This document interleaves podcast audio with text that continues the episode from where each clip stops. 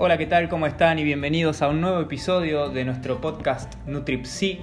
Hoy vamos a estar acá con mi bella novia Laura Volpone, la licenciada en nutrición, hablando sobre un nuevo tema para traerles a ustedes y que puedan empezar a pensar con nosotros. Siempre vamos a estar respondiendo sus preguntas.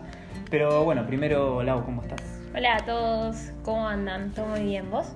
Muy bien, acá con muchas ganas de que empecemos a, a charlar y a desarrollar un poco este tema que, que hoy en día está muy en auge. Un temón. Un temón, un tema muy difícil de tratar también, así que les pedimos eh, que nos banquen, vamos a hacer lo mejor posible para, para decir todo con, con súper profesionalismo y ayudar un poco eh, en lo que podamos a entender lo que son los trastornos de la conducta alimentaria. Cuando nos referimos a trastornos de la conducta alimentaria, primero nos referimos a un tema que en muchos casos nos han pedido hablar y un tema que particularmente Lau en su consultorio ve mucho, por ende va a estar buenísimo compartir entre todos su experiencia y que puedan hacer todas las preguntas que quieran para que tratemos de desarmarlas entre todos. Cuando hablamos sobre trastornos de la conducta alimentaria, primero que nada la palabra trastorno tiene que ver con una alteración, una alteración a nivel principalmente mental en este caso, que también deriva en un montón de sintomatologías físicas que es importante trabajar y tratar con los especialistas apropiados, porque si no puede tener consecuencias muy graves. Los trastornos de la conducta alimentaria justamente tienen que ver con un trastorno que está asociado a la forma en la que una persona se vincula y se maneja con la comida a un nivel ya patológico, no como los que veníamos hablando antes, que por ahí tenían que ver más con una cuestión de, entre comillas, normalidad, sino con algo que afecta a las actividades de la vida diaria. Porque un trastorno justamente tiene la característica principal de eso afecta a la vida diaria de la persona y no se puede desenvolver normalmente. Cuando hablamos sobre trastornos de la conducta alimentaria nos vamos a hacer referencia a tres grupos centrales que son los que podemos eh, definir y podemos empezar a trabajar para después ir puntualizando mucho más, tal vez en, en otros episodios, pero hoy nuestra idea es aclarar un poco qué son y a qué podemos empezar a identificar. Tenemos en primer lugar a la anorexia nerviosa, en segundo lugar a la bulimia nerviosa y también tenemos al trastorno por atraco. Que es uno de los trastornos que más viene en prevalencia en estos momentos. Eh, creo que hoy en día, eh, por lo menos en lo que respecta a mi consultorio, el trastorno por atracón es, eh, es uno de, los trastornos más vistos y, y más, em, a ver, más, más poco tenido en cuenta por la sociedad. Vos decís que en realidad solamente la gente se centra en lo que es la anorexia y la bulimia porque por ahí son los más comunes, los más conocidos. Y yo, sí, los que generalmente uno asocia con que el paciente tiene algún problema alimentario grave. Claro. Pero el trastorno atracón es algo que se está dando muy, es, muy frecuente, se da en muchos pacientes y, y es eh, el, el, tenido en cuenta como una, bueno, una conducta, tuvo una conducta rara, pero no, no lo toman como un grado de trastorno importante.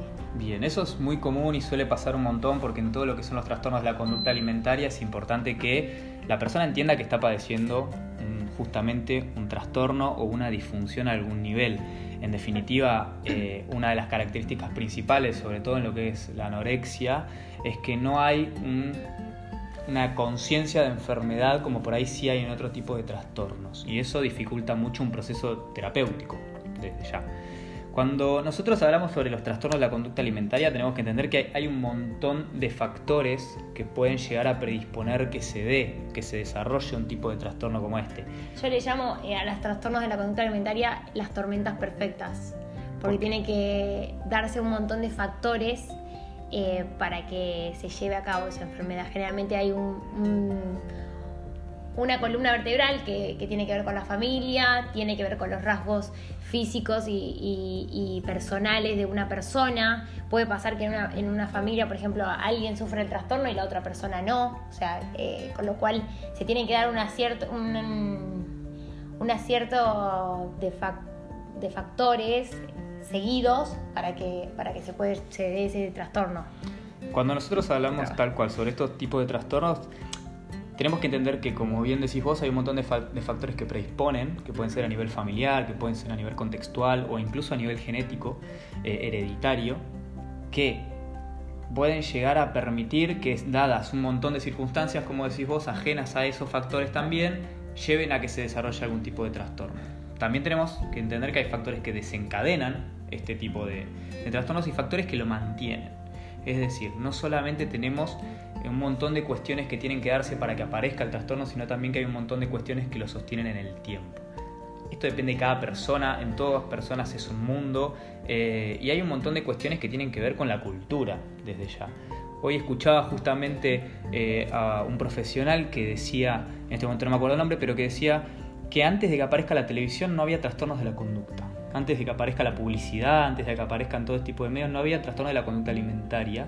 Eh, y yo no sé, ni creo que sea tan así, pero sí creo que las redes sociales y que todo lo que implica un ideal de belleza, un ideal de delgadez, hace que esto se sostenga en el tiempo. Yo, eh, yo creo que hay eh, comprado por la sociedad un estigma de belleza y, de cómo uno tiene que ser y que inconscientemente fue tan puesto en nuestras cabezas de a poco que uno dice, bueno, no, no, igual no me importa, no sé qué, y uno está constantemente luchando para alcanzar ese ideal. Se, está todo asociado a que, bueno, si vos logras ese ideal físico, ideal eh, laboral, tenés esto de otro, vas a ser feliz. Y está más que comprobado que teniendo un montón de cosas, eh, si uno no, no, logra disfrutarlo, no logra eh, estar bien y feliz, por más que tengas todo lo de alrededor, no va a pasar. No va a pasar. Justamente lo que abordamos con esto es que hay un montón de causas por las cuales puede haber un trastorno de la alimentación y la realidad es que es muy difícil especificar o hacer una generalidad. Sí podemos hablar sobre un montón de indicadores que suelen aparecer en la mayoría de los casos a nivel clínico, pero no podemos ser puntuales y decir si vos tenés esto, esto y esto, vas a tener una anorexia nerviosa. Es muy amplio y muy variado acorde a cada persona y a cada paciente. De todas maneras, aunque es muy amplio y obviamente depende de cada persona, eh, hay un montón de factores que predisponen, que son estresores, es decir, que si existieron puede llegar a desarrollarte este tipo de trastorno con todos los otros factores desencadenantes que hablábamos antes. Eso sí, a ver si eso, eh, si se da esa línea de estos factores estresores sumado a esto decía, la personalidad de la, de la paciente o, del paciente, sumado a una familia, sumado, se da la tormenta perfecta y se dan estos tipos de, de trastornos. Totalmente, me gusta el concepto de tormenta perfecta, está muy bueno. Eh, y sabes que yo tenía ganas de que charlemos algo en particular, que creo que, que, que, me gustaría escuchar tu opinión, es una opinión, por eso te lo, te lo pregunto acá sin haberlo hablado en ningún momento. Y es que uno de esos factores estresores en muchos casos, así como también pueden ser, por ejemplo, el divorcio de los padres de un adolescente o alguna situación de abuso sexual infantil, también las dietas pueden ser un factor estresor para, para poder desarrollar este tipo de trastornos. Volvemos a repetir que factor estresor no es causa-consecuencia, es un factor. Pero justamente esta restricción, que en definitiva es una dieta, ¿Puede llegar a, influir de esta manera como, como, me parece a mí o, estoy muy raro? 100%. 100%. Generalmente, por lo menos vuelvo a decir mis casos particulares, el 98% de las pacientes que tienen trastorno de la conducta alimentaria han eh, hecho más de una dieta, han hecho más de una restricción, han pasado por más de un millón de nutricionistas o de centros de descenso de peso eh, yo creo que las dietas eh, no solo generan trastorno de la conducta alimentaria, sino generan obesidad. O sea, ambos extremos yo creo que los generan las dietas. Mira, eh, bueno, vos justamente tu trabajo apunta a una, una educación alimentaria y a la generación de buenos hábitos, siempre lo, lo decimos porque es el objetivo. Pero bueno, justamente no apuntar a una restricción de la alimentación es importante, porque cuando estamos hablando de una anorexia nerviosa, puntualmente estamos hablando de la restricción de eh, de la ingesta de alimentos, de energía.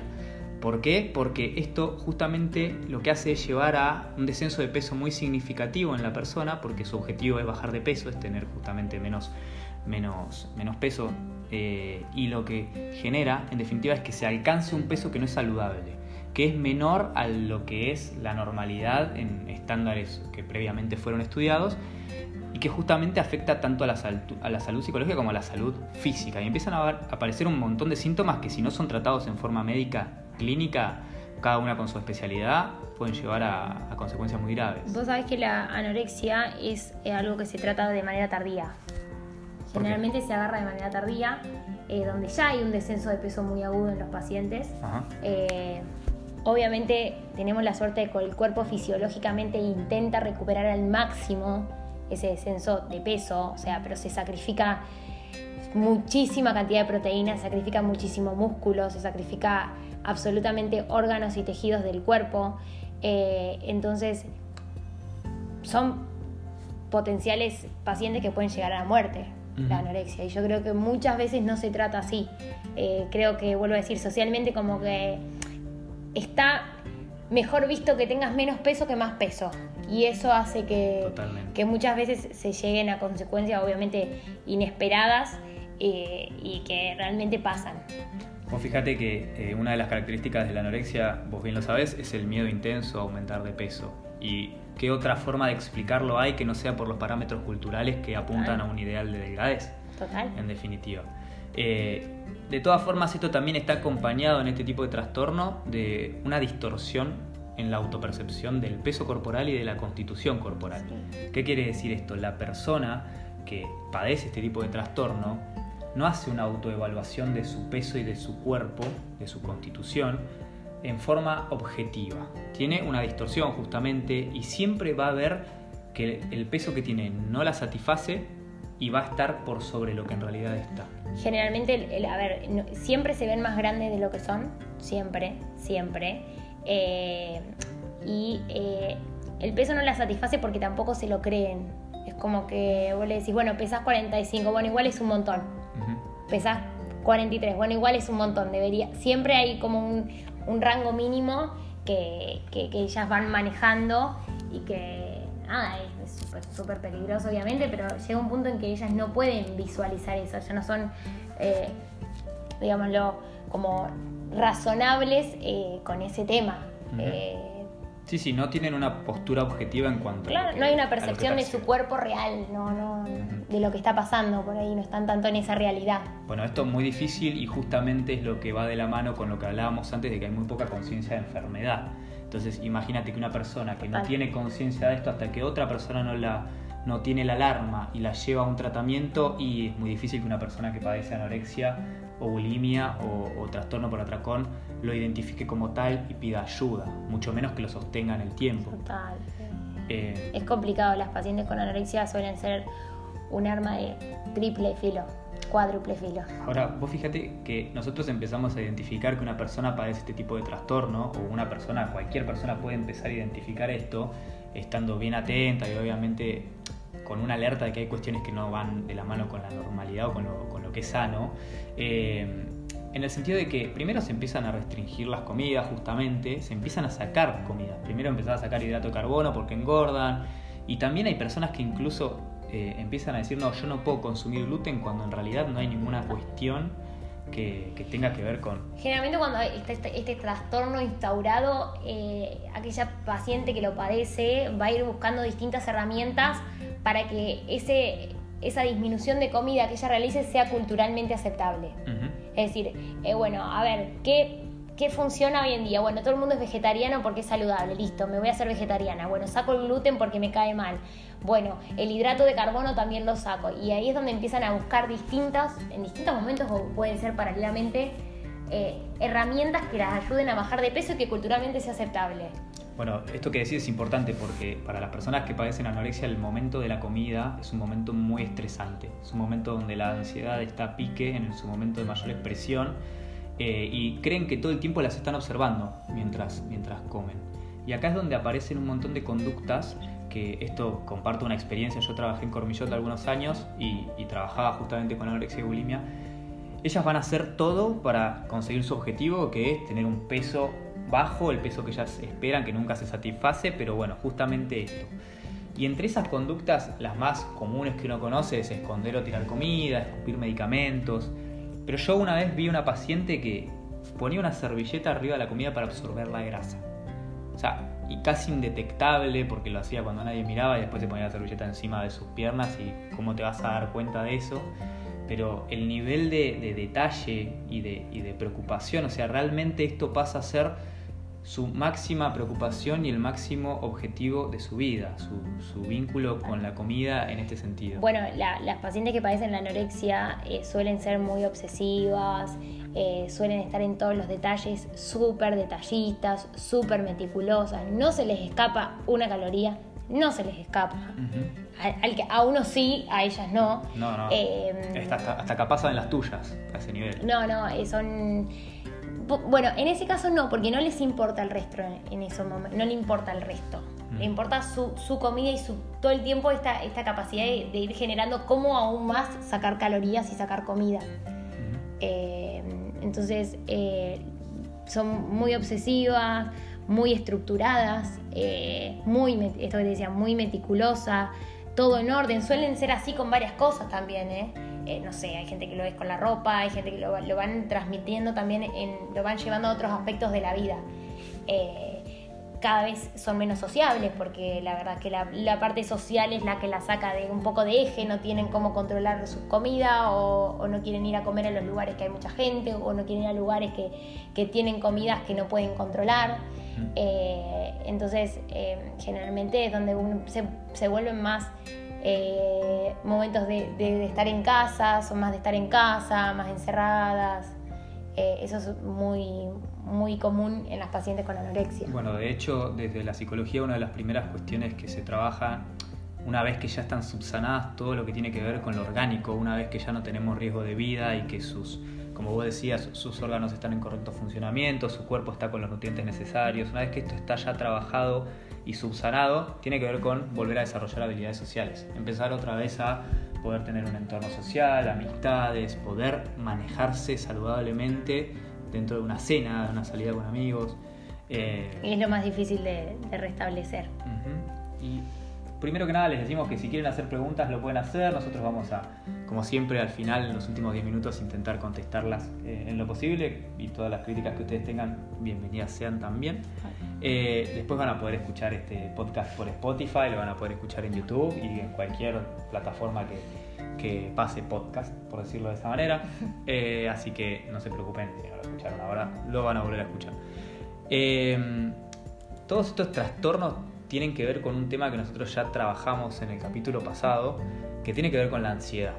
Porque en definitiva, como nosotros hablábamos en ese episodio, uno tiene, cuando hay una desregulación de, la ansiedad, en muchos casos hay personas que desarrollan eh, formas de, de, descargar esa ansiedad que son disfuncionales y en muchos casos tienen que ver con el vínculo con la alimentación. Volvemos a lo mismo, hay un montón de factores que pueden desencadenar esto, pero no deja de ser situaciones en las cuales hay desregulaciones de ansiedad y como decías bien vos recién, eh, en muchos casos, en general, todas estas situaciones que, son tan características de este tipo de trastornos, como, como por ejemplo los, atracones o las purgas, eh, suelen darse a escondidas o en lo privado, puertas adentro. No se suele dar en un contexto social. Por eso es importante eh, trabajar sobre la, cuando hay pacientes que están en mucho riesgo, que por ahí no pueden controlar lo que les pasa con, su vínculo con la comida, que tengan compañía, que estén acompañadas para cenar, que al principio tengan una ayuda, una colaboración y en definitiva trabajar ese vínculo para que no sea un ojo que las está controlando, sino una seguridad. Eh, ahora que decís esto se me viene en la, cabeza que yo siempre le digo a los pacientes que la comida para aquellos pacientes que tienen una mala relación con la comida, ya sea por trastorno de la conducta alimentaria, anorexia, trastorno por atracón, bulimia o obesidad, eh, la comida suele ser algo que yo les digo, es como, yo entiendo que para vos es mostrarme como tu ropa interior. Eh, la comida para ellos es algo que, no está bueno que, la gente vea, que la gente eh, pueda opinar sobre eso, que la gente entonces suelen como buscar esto de, la soledad, de hacerlo adentro de casa, de, cada vez minorizar eh, las comidas que realizan afuera. Entonces, eh, eh, esas cosas suelen ser como, es muy loco, pero es lo, es lo, más oculto que tienen, es como que lo, tienen tan propio que es, lo que no quieren mostrar. Fíjate qué terrible, ¿no? Porque en definitiva lo que, lo que termina pasando es que se pierde el placer por la comida. Es que en estos casos no hay disfrute, ningún tipo de placer eh, justamente tienen displacer, tienen poco disfrute, eh, es una especie de, de autodestrucción, que es lo que hablamos la otra vez, lo que es el trastorno por atracón, lo que es la anorexia, la bulimia, eh, va en detrimento de tu salud. Es, es una conducta autodestructiva. Y es gravísimo, es gravísimo y algo que me parece importantísimo aclarar es que es fundamental que una persona pueda identificar que está padeciendo este tipo de trastorno, porque la realidad es que sin ayuda profesional no se sale de una... sin ayuda este profesional, eh, multidisciplinaria, porque no es algo que pueda tratar uno solo, eh, y también sin ayuda, ya sea familiar o de amigos o de, lo que sea, si no tenés un buen soporte atrás, eh, probablemente sea fracaso en la recuperación de, ese, trastorno. Sí, además entendiendo que en general eh, la conciencia de la enfermedad es, muy baja, si es que hay, es muy baja, entonces en definitiva sin un apoyo y una contención es muy difícil. Ahora, cuando hablamos de anorexia podemos llegar a tener la, anorexia de tipo restrictiva, que es esto de que no hay ingesta de, energética, eh, exactamente de, comida. Eh, pero también podemos tener, a ver, ¿dónde está la compensación ahí para, para, para adelgazar? También está la de tipo purgativa. La de tipo purgativa es decir, hay conductas compensatorias de purga, como pueden ser los vómitos, eh, como puede ser consumir laxantes, es decir, para expulsar lo que, lo que hay en el interior del organismo que bueno, también es una característica bastante común y que suele estar con bastante eh, frecuencia en este tipo de casos. Cuando hablamos de bulimia, bulimia nerviosa, a modo de poder identificarla y por ahí no, ser tan técnicos en cuanto a, este tipo de trastornos, que por ahí eso ya lo genera un poco, genera un poco más de complicaciones, eh, hay una característica fundamental que estábamos hablando antes que tiene que ver con el peso. Una, persona que padece una bulimia nerviosa suele tener un peso normal o un peso hasta, un, incluso un sobrepeso. Eh, y esto no quiere decir que no tenga alguna dificultad justamente en su vínculo con la comida.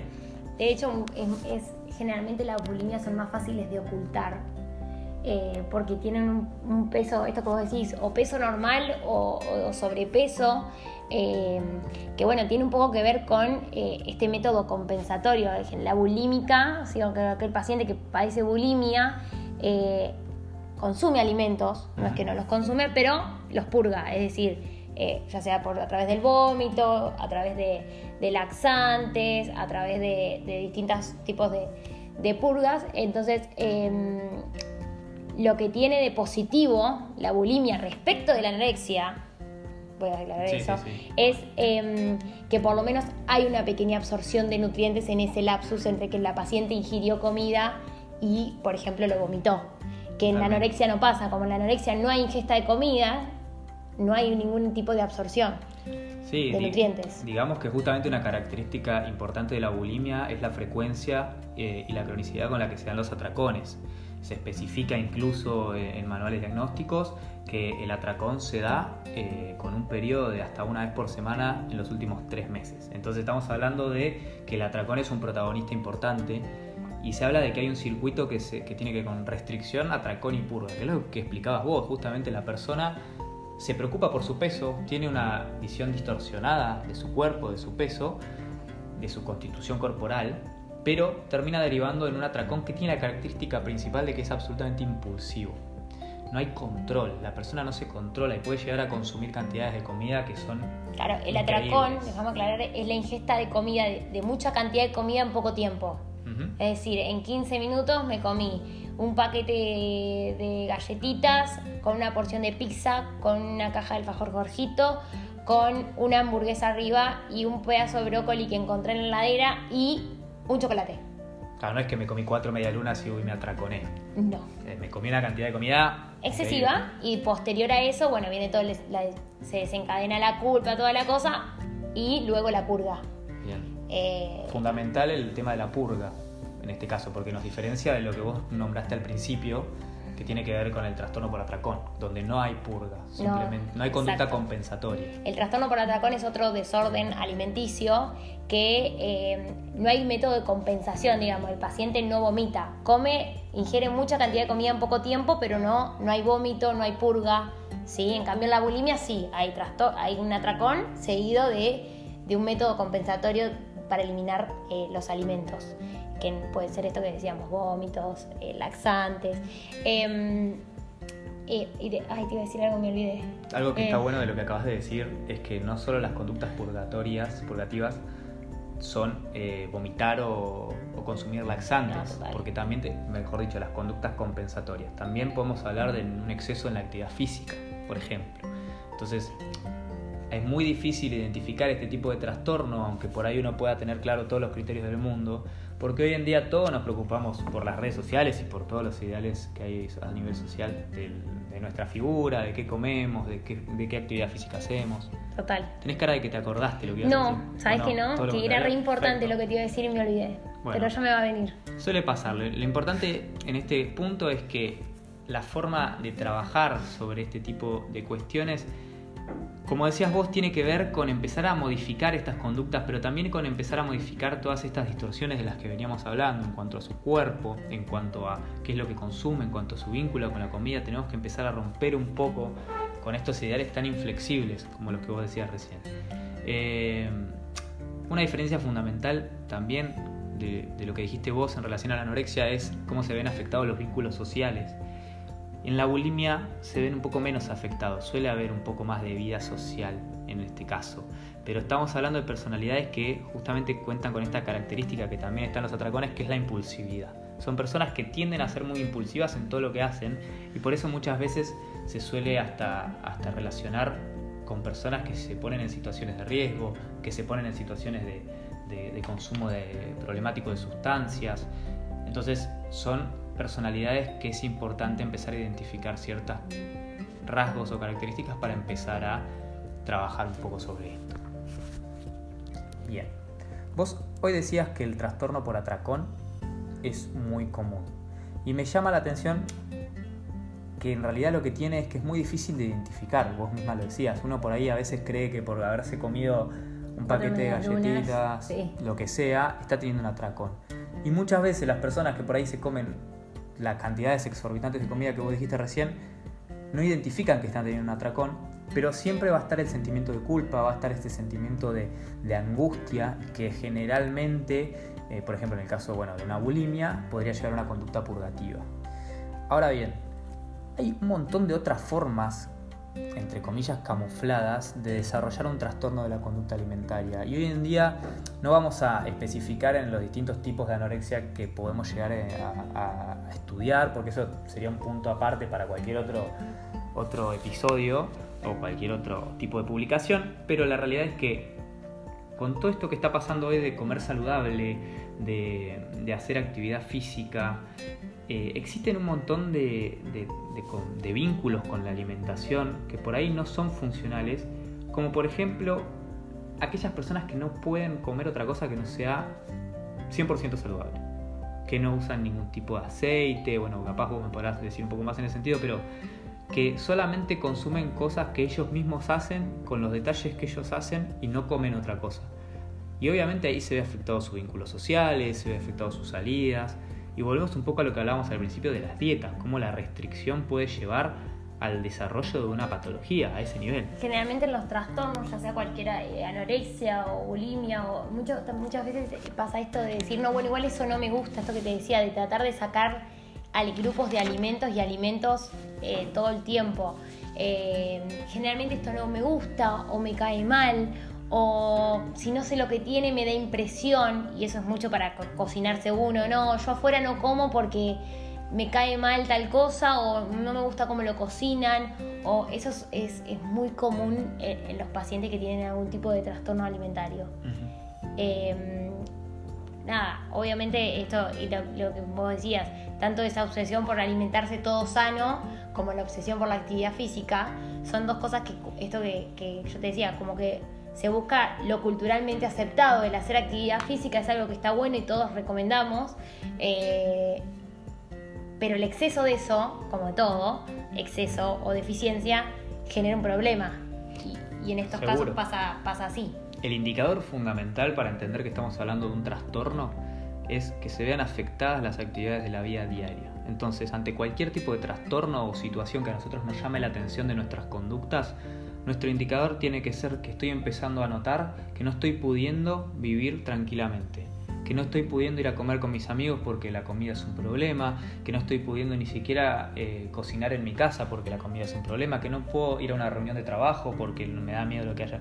Cuando ese tema pasa a ser un eje central de rumiación, es decir, de que estoy todo el tiempo pensando en ese tema y no le encuentro una solución y, y justamente lo único que hace es ser preocupación, es porque indudablemente necesitamos algún tipo de ayuda y ahí es donde hay que prender un poco las alertas. Se dice que una de las características de, por ejemplo, la anorexia es que tienen la comida en la cabeza y no la panza. Es otra de las cosas como muy comunes, como ya llevan todo acá, todo el control de lo que comen eh, o, de su eh, relación con la comida es mental, porque en realidad muchas veces hasta ni pasa. Te dicen, me comí esto, esto, esto, esto, esto, esto y esto, y no comió ni un cuarto de lo que te dijo. Eh, entonces, son, esto sí, son trastornos que, están acá. Totalmente. Ahora, que estén en la cabeza, un poco lo que hablamos al, principio, no quiere decir que no tenga consecuencias físicas. Y justamente por eso hablamos de que es un trastorno grave que puede llevar a la muerte tranquilamente, aunque no esté bien usada la palabra. Me acordé lo que te iba a decir hoy. Decilo. Eh, que para detectar eh, la, bulimia, los que nos ayudan mucho, digo los que nos ayudan porque a nosotros los nos ayudan mucho, son los odontólogos. Sí porque em, el, vómito, el ácido eh, que, tiene el vómito va erosionando los dientes y muchas veces es nuestra fuente de, información el odontólogo cuando decir, tiene los dientes eh, erosionados, bueno, esos dientes gastados suelen ser eh, uno de los principales como detectores de, la bulimia, es algo que, que por ahí nadie tiene en cuenta, pero mirarle los dientes es algo que, que puede ayudar. Si vos ves que alguien, dudas de alguien que puede llegar a tener bulimia, bueno, por ahí observarle la dentadura te puede llegar a ayudar o darte un indicio de, si ese paciente lo padece o no. Bueno, eso está buenísimo porque es real y otro, ahora que lo decís, que me acuerdo, otro de los síntomas que se ven mucho en casos graves de, anorexia es la caída del pelo. Eh, la se quiebran las uñas. Las uñas, exactamente. La piel seca. Y el lanugo, que el lanugo es como... Los, los pelitos del cuerpo. exactamente. Suelen tener como unos pelitos eh, como livianitos en el cuerpo. Pelusa, es una pelusa en el cuerpo. Eso, Para que se pueda visualizar es increíble cómo se ve en casos graves. Estamos hablando de casos graves, pero hay un montón de indicadores físicos que también nos pueden dar la idea, acompañado de todo lo que venimos hablando antes, que estoy padeciendo algún tipo de situación que hay que empezar a tratar. Y también cuando la balanza pasa a ser un problema, ya acá es un tema donde obviamente vas a meterte más vos. Cuando la balanza pasa a ser un problema, cuando tengo miedo de ir a la balanza y cuando incluso no lo hago por miedo a lo que voy a encontrar, estamos hablando de que algo para trabajar hay. A ver, no necesariamente por ese solo indicador va a ser un trastorno, porque no es así. Chan, ahí, cae el 100% de la población. Totalmente. Pero sí es un indicador que es infaltable cuando estamos hablando de un trastorno de la conducta alimentaria. O sea, lo, encaramos al revés. O sea, todos los síntomas que venimos hablando, o la mayoría de ellos, acompañados de este, van a estar sin dudas. Ahora, obviamente puede estar este solo, ¿no? Como muchos otros. Pero Total. eso, no es que sea un indicador de trastorno, pero sí está muy acompañado de todo esto que venimos hablando y suele verse con frecuencia. Vamos a pasar a ver en nuestros Instagram, si a usted le parece, algunas preguntas como para empezar a como para empezar a recorrer y empezar a intentar responderles si es que, si es que podemos hacerlo, si no las pensaremos en conjunto o lo prometeremos que para la próxima vamos a empezar a, a, a trabajarlo de otra manera. Vamos a analizarlo, vamos a buscarlo y le buscaremos la respuesta si esto es necesario. Otra cosa que nos gustaría mucho es, nosotros vamos a empezar a, poner en nuestras redes sociales eh, la, opción de que nos sugieran temas para empezar a hablar, que les gustaría que, charlemos eh, y poder, empezar a desarrollarlos y trabajarlos. Bien, perfecto. Pensé que ibas a decir algo. No, sí, por ahí eh, como un resumen antes de empezar con las preguntas. La anorexia es cuando eh, el paciente no, quiere ingerir alimentos, no hay una ingesta de alimentos. La bulimia es cuando se da un círculo de, generalmente un exceso de una, ingesta excesiva de comida seguido de eh, una, conducta purgativa. Y el trastorno por atracón es cuando hay un exceso de comida, pero no hay una conducta purgativa. Totalmente. Eso quería como resumir por cuestiones mentales mías yo suelo resumir todo a fin de... También es importante, me parece, decir que hay muchos casos en los cuales la anorexia y bulimia se dan en conjunto. Entonces, eh, por eso tienen sintomatologías tan similares, eh, que en muchos casos por ahí los abordajes y los tratamientos también son similares, porque los problemas pasan por el vínculo con la comida y la forma de canalizarlo. Entonces es identificar las formas en las cuales se va dando la sintomatología para empezar a reestructurarla y cambiarla. ¿Tenemos ahí alguna pregunta? Exacto, sí, tenemos una que no, no, fue. Acá. Eh, eh, em. Se me va. Acá tenemos una igual, si no vamos con esta. Dale, en esos casos, ¿cuán importante es el rol de los padres, la contención, el diálogo? Es fundamental porque uno de los factores predisponentes para la predisponentes y de mantenimiento de este tipo de trastornos, es decir, que lo sostienen en el tiempo, es el contexto, la familia, el entorno social.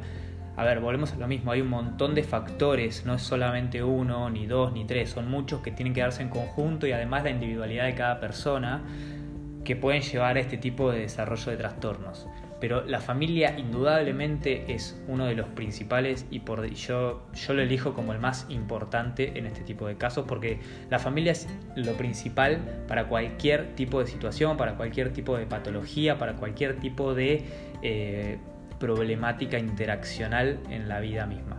Y a la hora de hacer un tratamiento, como decía Lau al principio, un tratamiento no se tiene de este tipo de, trastornos, y en realidad de, la mayoría, pero en especial de este, si no se trabaja con la familia y con la contención de la familia y no se cuenta con el apoyo de la familia, es muy difícil que se pueda lograr. Eh, peor porque hay muchos casos en los cuales el apoyo de la familia está de alguna manera en el sentido de que la llevan a un tratamiento, pero y listo, la llevo a un tratamiento y después yo soy la que prepondera que coma poco, que estás gorda. Claro, ahí eh, la familia también, eh, hay, obviamente como todo, hay dos caras y de todo depende de la familia, pero muchas veces en los casos de trastorno de la conducta alimentaria, quizá hay una familia que también desencadenó que se dé el trastorno de la conducta alimentaria, entonces ahí todo es muy fino. Por eso nos dijimos, vamos a hacer un acercamiento a los trastornos de la conducta alimentaria, pero depende muy puntualmente de cada caso, depende de cada persona, depende de cada familia. ¿Sí? Bien, yo acá no tengo una pregunta, acá la encontré, no puedo encontrar. Dice, yo lo llamo morfina, es como una droga a la comida, ¿no? Que crees que te calma, pero no lo es, te anestesia, pero los problemas siguen ahí. Y sí. Eh, es. Eh, es como un placebo, ¿viste? Uno cree que la comida, decís, bueno, listo, en este momento que estoy ocupándome de la comida no tengo los problemas. Una vez que se terminó el paquete, como ella dijo, el problema sigue ahí. Y lejos de, y lejos de hacerte sentir mejor, eh, tenés encima un problema más porque sentís que te comiste, te comiste un paquete de galletitas. Sí, el tema es que el problema no es la comida, sino el vínculo que nosotros tenemos con la comida. Ese es el, el, mayor problema. Si nosotros tuviésemos un vínculo disfuncional con algún tipo de droga, el problema sería exactamente el mismo. Bien, acá dice. Ay, gracias, no me tiraron al agua nomás. Léelo. Eh, aprovecho que estás online para agradecer eh, tus consejos. Fui paciente y sigo manteniéndome. Tus posteos son brillantes y acompañan. Perfecto. Ah, gracias, Mariana. Muy bien la nutri. Acá dice, el atracón, ¿qué tan grande y seguido tiene que ser para ser considerado atracón? A veces me pasa, pero de vez en cuando, no es habitual. Eh, para ser considerado atracón. No pasa por la frecuencia para ser considerado atracón. La frecuencia la consideramos para definir el tipo de trastorno del que estamos hablando. El atracón, lo puedes explicar bien vos lo que sería y en el, cantidad. El atracón, eh, a ver, eh, es la ingesta de comida en exceso en poco tiempo y se suele dar y en los pacientes que tienen trastorno atracón se, da seguido. No hay una frecuencia específica, pero... No se da una vez y listo. No se da una vez y listo, se da dos o tres veces por semana. Depende de la ansiedad que maneje el paciente esa semana, de cómo haya sido su vida laboral, porque lo influye en un montón de cosas. Su vida laboral, su vida amorosa, lo que sea.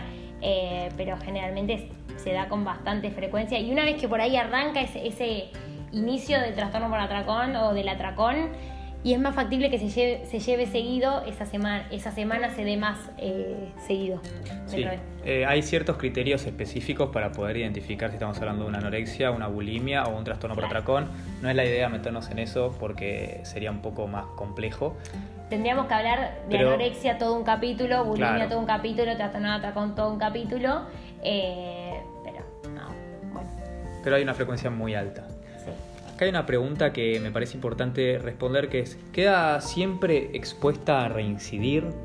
A ver, volvemos a lo mismo, cada persona es un mundo, cada persona tiene distintas posibilidades de mejorar. Obviamente cuanto antes se pueda diagnosticar cualquier tipo de estos trastornos, más eh, esperanza hay de que haya un pronóstico positivo. Pero en definitiva siempre vamos a estar hablando de un proceso, eh, un proceso en el cual la persona va trabajando su vínculo con la alimentación, su vínculo con su propio cuerpo, su autoconcepto, su autoestima. La autoestima es fundamental porque son personas las que padecen este tipo de trastorno que tienen una autoestima muy baja. Entonces, como terapeutas o como nutricionistas o como médicos, no podemos plantearles objetivos muy altos para su proceso de recuperación, sino realistas. Tienen que ser objetivos que vayan de la mano con lo que la persona puede lograr, porque si no se va a frustrar constantemente y no vamos a lograr eh, mejorías.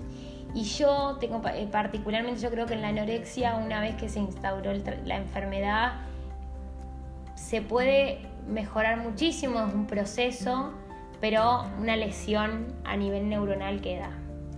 Sí, la verdad es que en definitiva siempre va a ser un proceso, porque los factores en general, los factores, primero que los daños orgánicos es muy difícil repararlos todos en casos muy graves de anorexia, pero además los factores que están alrededor de la persona en general, algunos siempre terminan quedando y ese vínculo con la comida de algún modo estuvo siendo el que, el que fue. Entonces, eh, por eso siempre preferimos hablar de un proceso y no necesariamente hablar de una cura total.